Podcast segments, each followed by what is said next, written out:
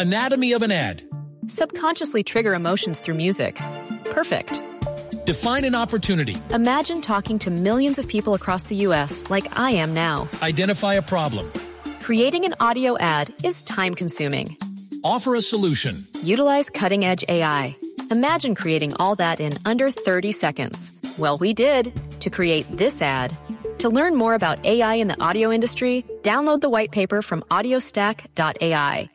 Ya veremos. Eh, oiga, eh, tenemos Diego y, y, José, pues obviamente temas muy interesantes y muy importantes para hablar con el ministro saliente, el ministro de Agricultura.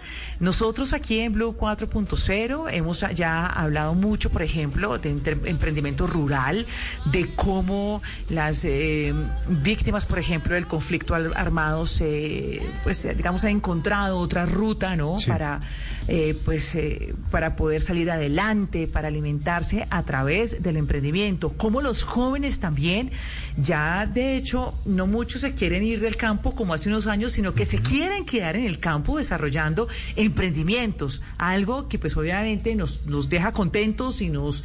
Eh, nos impulsa a seguir hablando del tema para que se siga apoyando y para que se siga analizando. José, no sé qué tanto usted eh, tiene ahí pendiente justamente a propósito de estos temas con el ministro de Agricultura y de la agenda de Blue 4.0.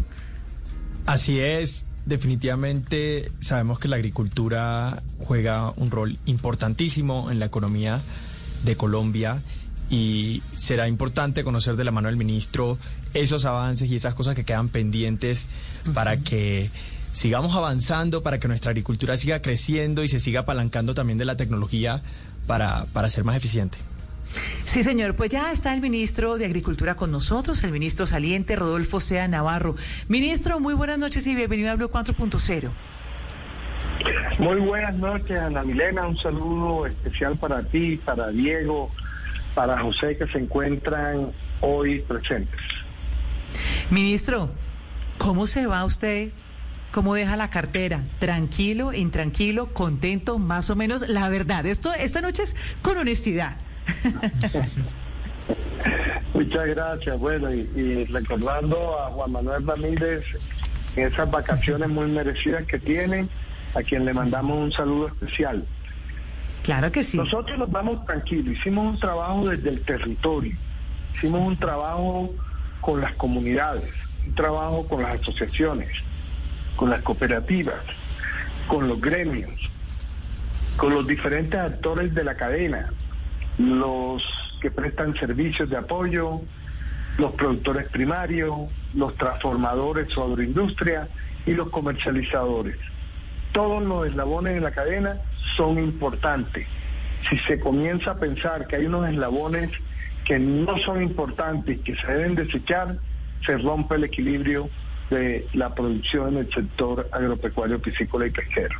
Así que estamos tranquilos con el trabajo que se hizo, queda mucho por hacer, porque este es un sector muy amplio, pero tranquilos de lo que se ha hecho. Ministro, ¿qué tanto se impulsó el emprendimiento rural durante el tiempo que usted estuvo en la cartera? Hicimos un trabajo en la inclusión productiva. Tuvimos varios programas, algunos desde el Ministerio de Agricultura y Desarrollo Rural y otros desde la Agencia de Desarrollo Rural, desde la Agencia Nacional de Tierra, desde la UNAP y también desde la Unidad de Restitución de Tierra. Para ponerle ejemplos, en el tema de lo que tiene que ver con el campo emprende, tuvimos iniciativas en el 2019 8.481 beneficiarios con una inversión de 47 mil millones. En el 2020, 14.224 beneficiarios. En el 2021, 9.772 para 32.477 beneficiarios con una inversión de 141 mil millones de pesos. ¿Qué es lo bonito del campo emprende? Que esos emprendedores rurales que estaban en municipios PEDET, en los 172 municipios PEDET, fueron acompañados en este programa del campo emprende con cooperación del gobierno italiano, de FIDA, y así que pudieran tener emprendimientos, no solamente de siembra y de actividades pecuarias, sino también una pequeña panadería, una tienda, una modistería, algo que tenga que ver con la ruralidad. Ese es uno de los ejemplos, pero también tenemos el haber llegado a las mujeres rurales con el programa Somos Campo, Soy Mujer Rural, también las alianzas productivas, también lo que llaman los pilares, que son los proyectos de la Agencia de Desarrollo de, Desarrollo Rural, llegando a más de, en este cuatrenio, más de 100 mil productores en proyectos de emprendimiento. Mm. Ministro, pues todas estas iniciativas y esos programas son muy interesantes, pero a mí me queda una preocupación y es que es un impulso eh, para el campo, para los campesinos, es una ayuda importante, pero como todos los emprendimientos, usted sabe que hay pues diferentes etapas. Entonces, es ese apoyo en esa etapa inicial donde se les da ese impulso, donde también hay procesos educativos muy interesantes, pero ¿y qué pasa después? ¿Qué pasa ya? ¿Qué viene? Porque cómo se sostienen esos emprendimientos y en este proceso de empalme con, eh, con el próximo gobierno, ¿qué tanto esos programas que usted me está mencionando van a continuar? Porque entonces, ¿qué llega a pasar con estos campesinos que decidieron apostarle a esos proyectos que ustedes iniciaron? Bueno, estos proyectos tienen una etapa, por ejemplo, en los que se llaman proyectos de alianzas productivas donde hemos tenido 24.759 beneficiarios en estos últimos dos años. Ahí se les mejora sus capacidades de producción y se les contacta con un aliado comercial, o sea que entran a agricultura por contrato, de tal manera que se pueda dejar la sostenibilidad del proyecto, por supuesto ellos tienen que mantener esa mejora en productividad y calidad y mantener el trabajo con el aliado comercial. Lo mismo se hace en los programas de AUNAP y en los programas de PIDAR. Queda la plataforma, queda el camino, ya lo que el gobierno entrante decida, ellos mirarán qué que dejan, qué construyen sobre lo construido o qué cambian de acuerdo a su visión. José. Ministro, Usted sabe que se dio, se dio a conocer el informe del empalme que mencionaba Ana Milé y algunos de los temas que mencionan precisamente en este acompañamiento que usted menciona eh, hablan de una fragmentación de los instrumentos de ciencia, tecnología e innovación y como una barrera para la mediana y para los medianos y los pequeños campesinos y también hablan de una descapitalización del Banco Agrario por 700 mil millones. ¿Usted cómo recibe estas observaciones que se dieron en el empalme? Bueno, en lo que tiene que ver con ciencia, tecnología e innovación, tenemos actividades tanto en la Agencia de Desarrollo Rural como también en el ICA, como también en Agrosavia y como también en el Ministerio. Todo se coordina desde el ministerio, desde la dirección de innovación. Ahí se fija la política y se hace la coordinación de esos programas. Tal vez yo entendería que lo que dice el equipo de empalme del gobierno entrante es que como existen programas en diferentes eh, entidades del mismo sector, eh, no he podido comprender si lo que quieren es centralizarlas en un solo, en un solo, en una sola entidad. Pero hoy la coordinación como fijador de política se hace desde el ministerio. Entonces, desde el ministerio nosotros estamos haciendo el acompañamiento y la política para extensión agropecuaria digital. Lo ejecuta la Agencia de Desarrollo Rural de acuerdo a una ley, a la ley del SNIA. O sea, nosotros no podemos cambiar la ley. También estamos acompañando eh, en Agrosavia los proyectos que ellos están haciendo en agricultura baja en carbono y los trabajos que se están haciendo en silvopastura. El director y el viceministro Juan Gonzalo van a la junta directiva o al consejo directivo de Agrosavia. Eh, desde el ministerio hemos hecho también eh, los acompañamientos al ICA en las mejoras tecnológicas que se han dado. Pero hoy hay una coordinación desde el ministerio, pero se ejecuta a través de varias entidades. Y en lo que tiene que ver con la descapitalización que se ha mencionado del Banco Agrario, en este año no se produjo una descapitalización del Banco Agrario, eh, al contrario, el Banco Agrario tuvo las mayores utilidades de la historia. si no me falla la memoria, estuvieron por encima de los 720 mil, 730 mil millones de pesos en utilidades.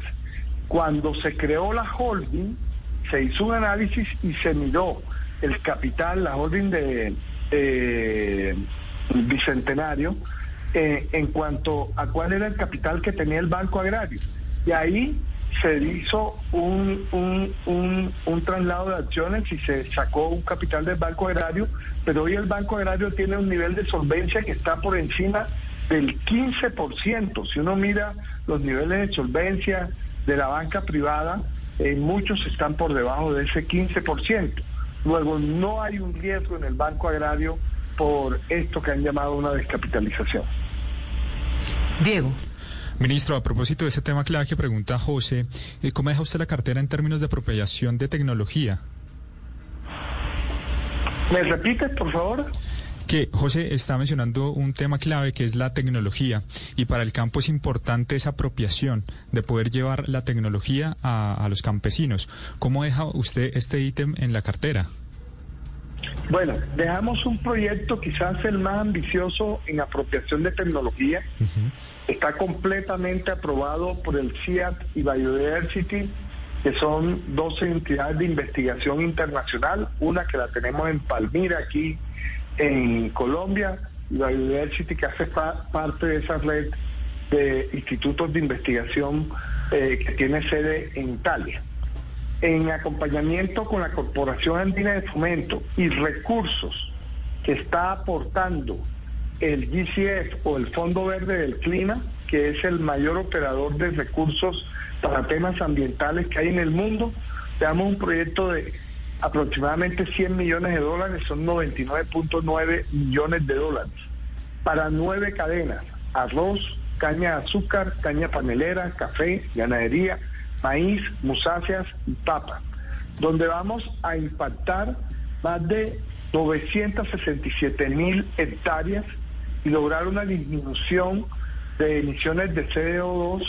de más de 9 millones de toneladas, llegando a más de 619 mil beneficiarios directos. ¿Qué es lo importante? 48 millones de dólares no reembolsables totalmente aprobados por el Fondo Verde del Clima un crédito por 35 millones de dólares con recursos blandos de la CAF y del Fondo Verde del Clima y los gremios, todos estos gremios de las cadenas que mencioné que aportan el resto de recursos para llegar a los 99.9 millones de dólares. Ese es un proyecto que es el futuro del agro y de las actividades pecuarias en Colombia, porque son iniciativas climáticamente inteligentes bajas en carbono. ¿Y esto en dónde se está implementando? ¿Eso ya está en implementación?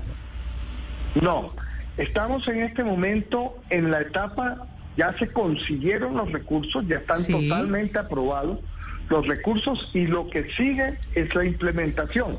La implementación se va a dar la ejecución en los próximos cinco años con una visión de 20 años.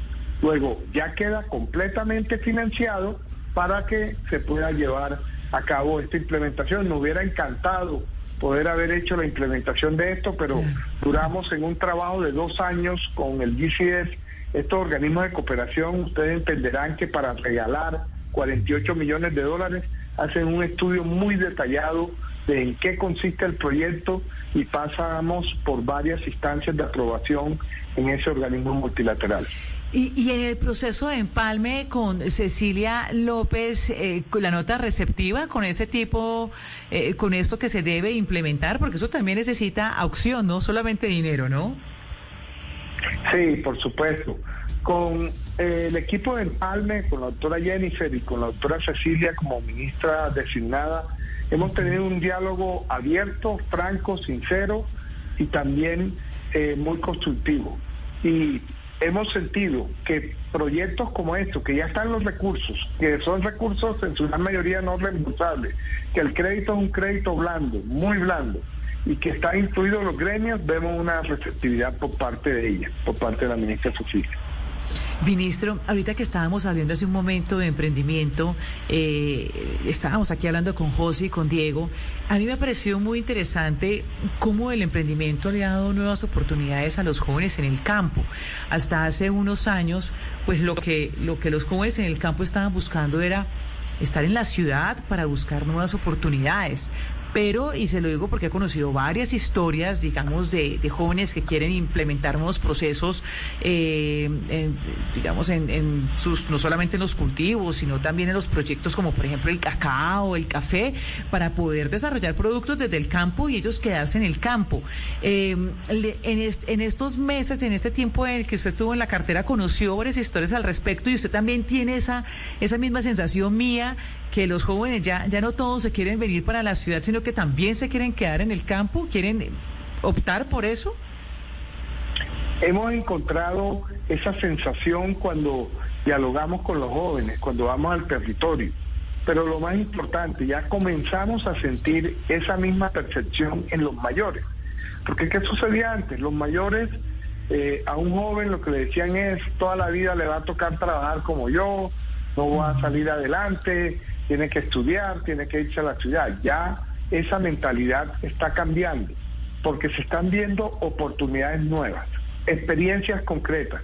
Estuvimos en la Escuela San José en Marinilla, Antioquia. Allí hay un ejemplo de lo que se debe hacer en la educación agropecuaria basada en tecnología. Esta escuela tiene, construyó con aportes del Departamento de Antioquia, con el Gobierno Nacional, con la Universidad de Antioquia, con el SENA, construyó una forma de enseñarle a los jóvenes, fuera de lo que estudian en el bachillerato, cómo pasar de producir tomate de 12 eh, kilos por metro cuadrado a producir 38 y 40 kilos. ¿A través de qué? De riego de precisión que se maneja desde la nube, con un ambiente controlado donde el clima eh, se va controlando y se verán mirando todos los temas de fertilización y de humedades.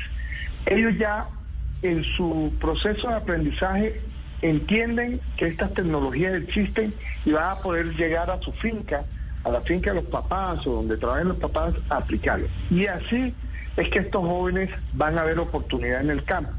Ya no tienen que estar pensando que el campo es tirar machete, pico, pala, eh, sino pensar en tecnología. Y existen muchos otros casos aquí mismo en la sabana de, Bogotá.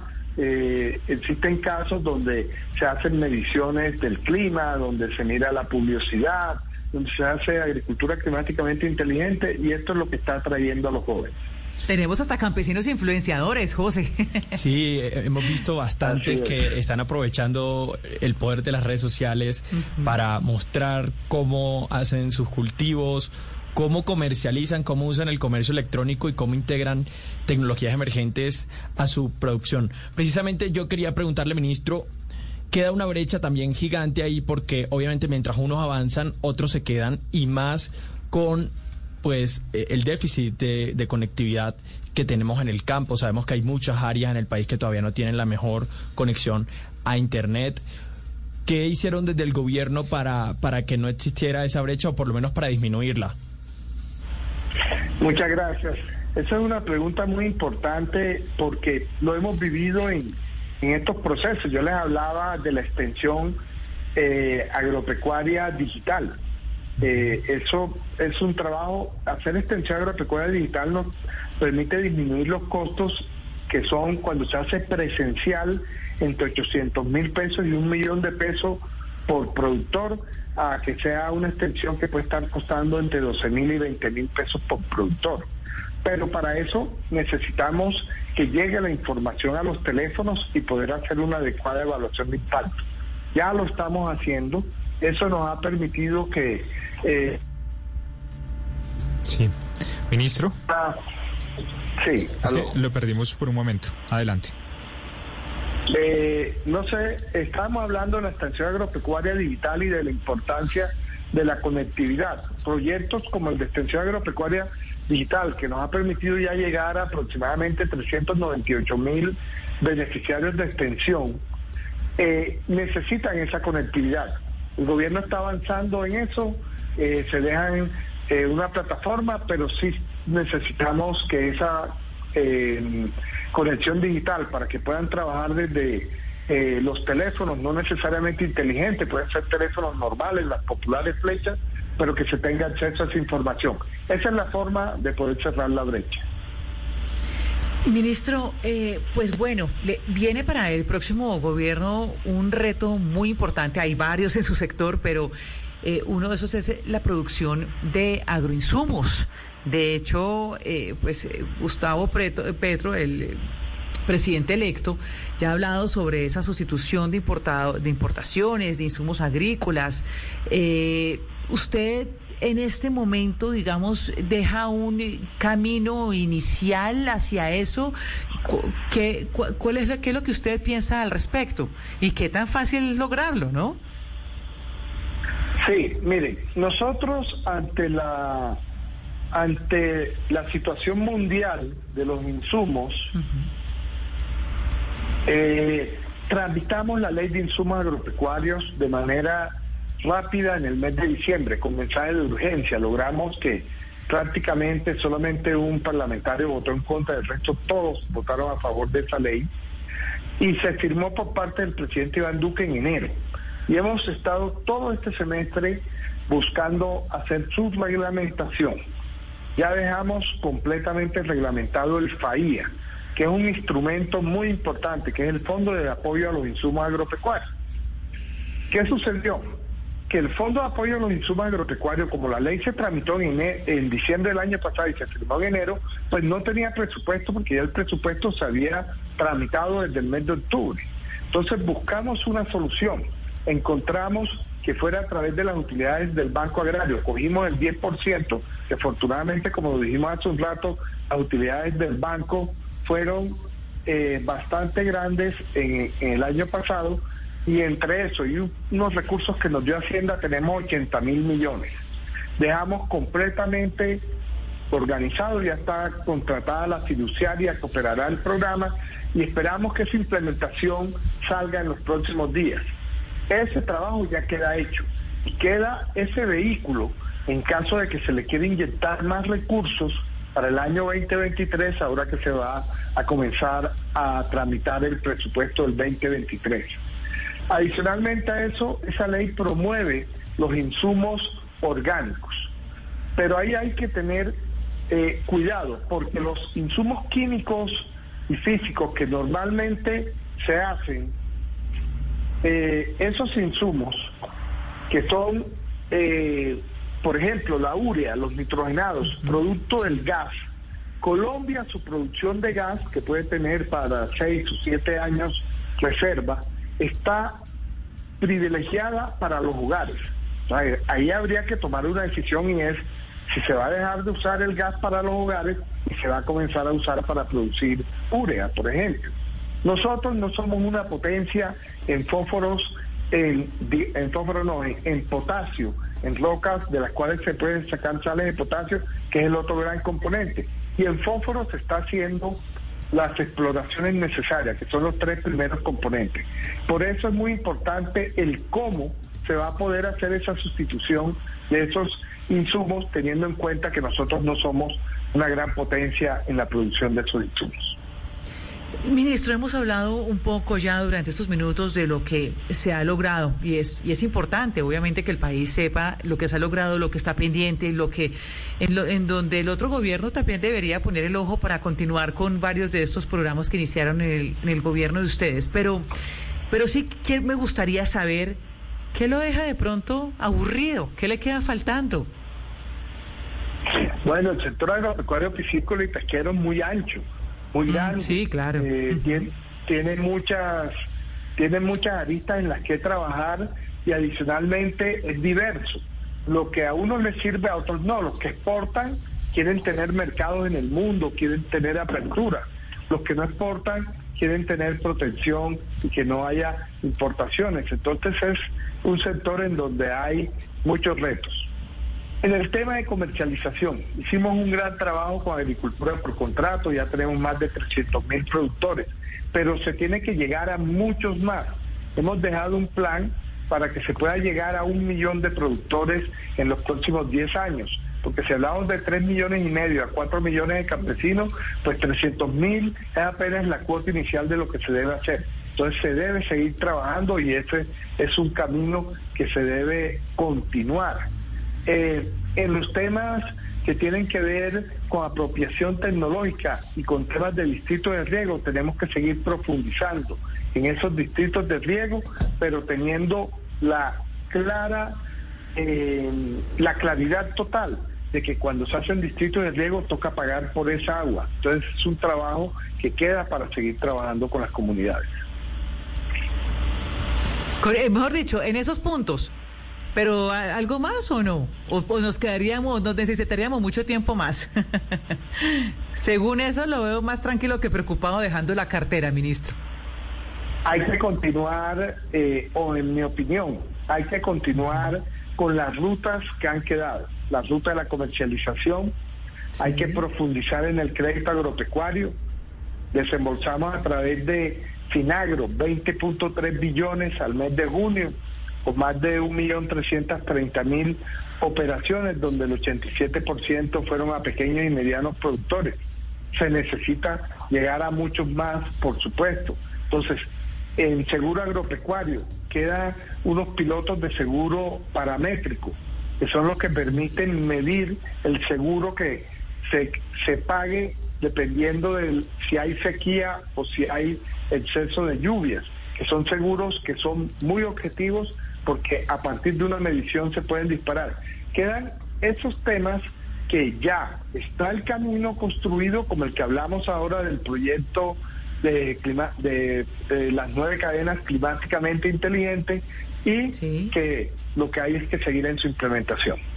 Bueno, pues ya veremos cómo le va al próximo gobierno en esa implementación, en ese camino que queda ahí. Ministro, finalmente, ¿qué va a ser el 8 de agosto?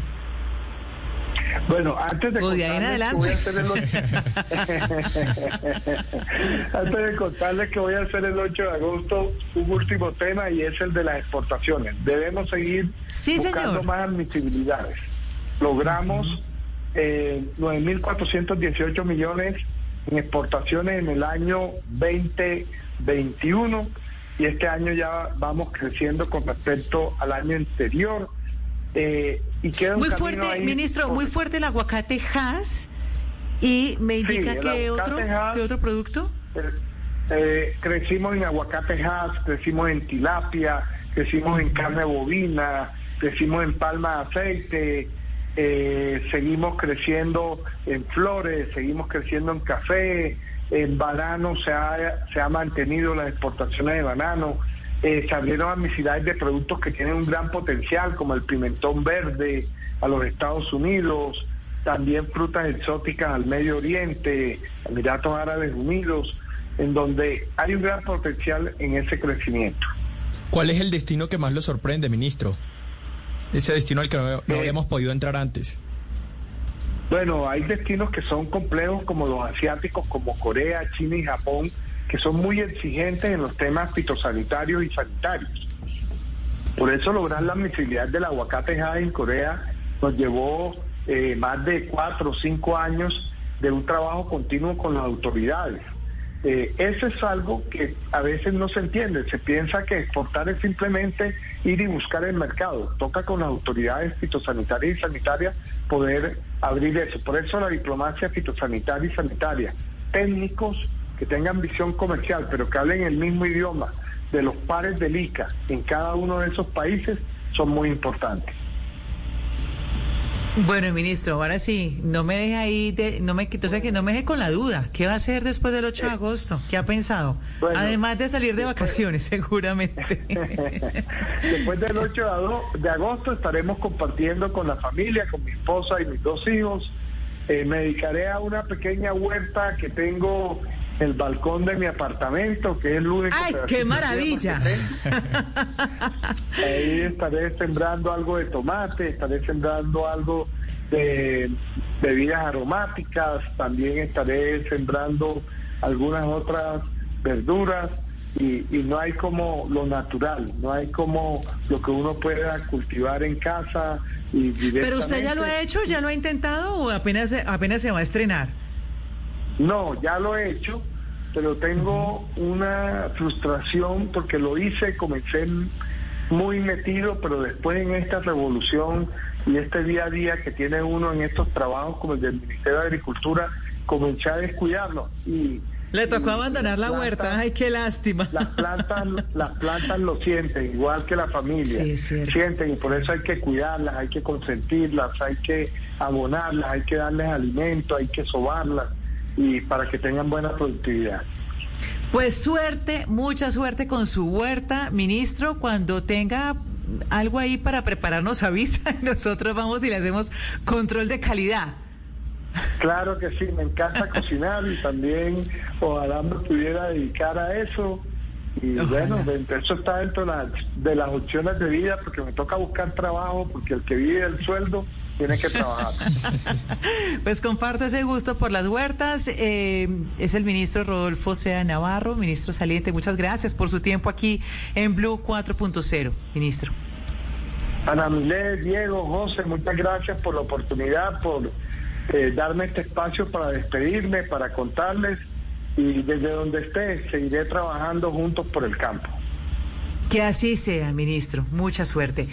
Bueno, José y Diego, ahí quedan los pendientes, queda también mucho trabajo por hacer a la ministra electa Cecilia López, que ha estado de hecho muy activa en los últimos días desde que fue designada, eh, opinando mucho, por supuesto, sobre el sector, teniendo unas tareas ahí muy pendientes. Eh, nosotros vamos a hacer una pausa y al regresar vamos a hablar de ciberlunes o cyberlunes. ¿Usted de los que aprovecha, José, a hacer compras o no? Sí, yo soy súper cazador de descuentos. Vamos a ver qué, qué trae esta jornada. pues vamos a ver, sobre eso hablamos en minutos. Pausa y vuelve. Anatomy of an ad. Subconsciously trigger emotions through music. Perfect. Define an opportunity. Imagine talking to millions of people across the U.S. like I am now. Identify a problem. Creating an audio ad is time consuming. Offer a solution. Utilize cutting edge AI. Imagine creating all that in under 30 seconds. Well, we did to create this ad. To learn more about AI in the audio industry, download the white paper from audiostack.ai.